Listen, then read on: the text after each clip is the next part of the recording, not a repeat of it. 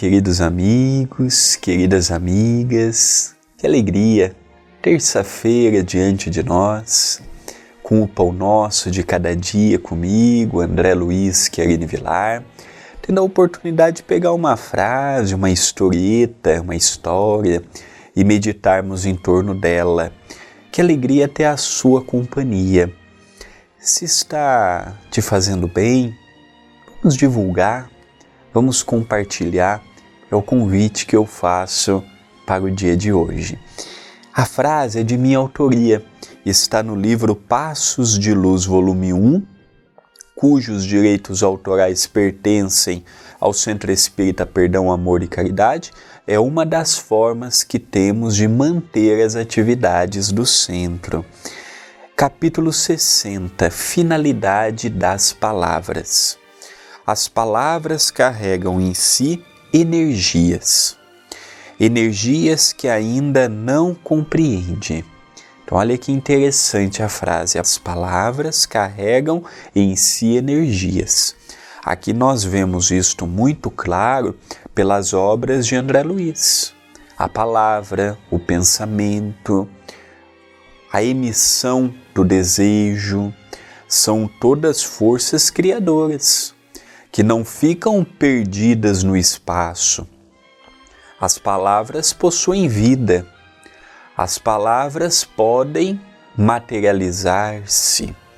As palavras podem erguer uma pessoa, como pode agravar um problema depressivo, um problema de ansiedade, ou ser um empurrão para a pessoa que está pensando no suicídio no homicídio, que está pensando em fazer uma bobagem.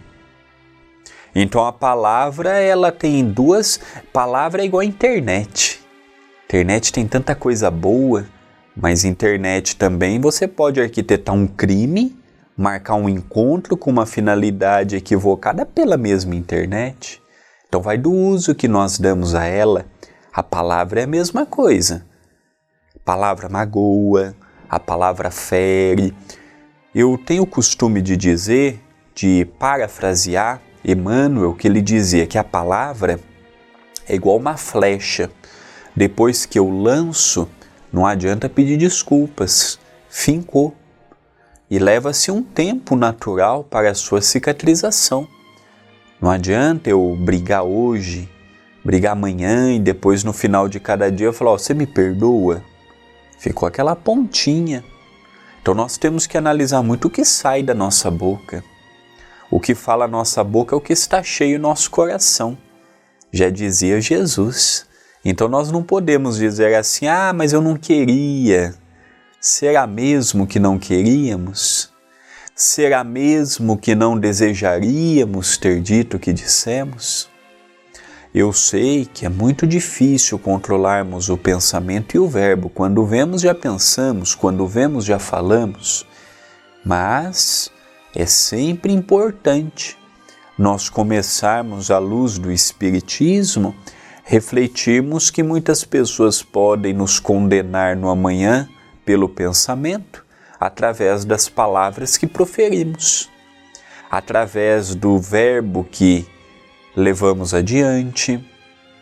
Não vamos conseguir domar o nosso verbo e evangelizá-lo de um dia para o outro, mas precisamos urgentemente filtrar o que falamos, a tonalidade, a energia que estamos colocando.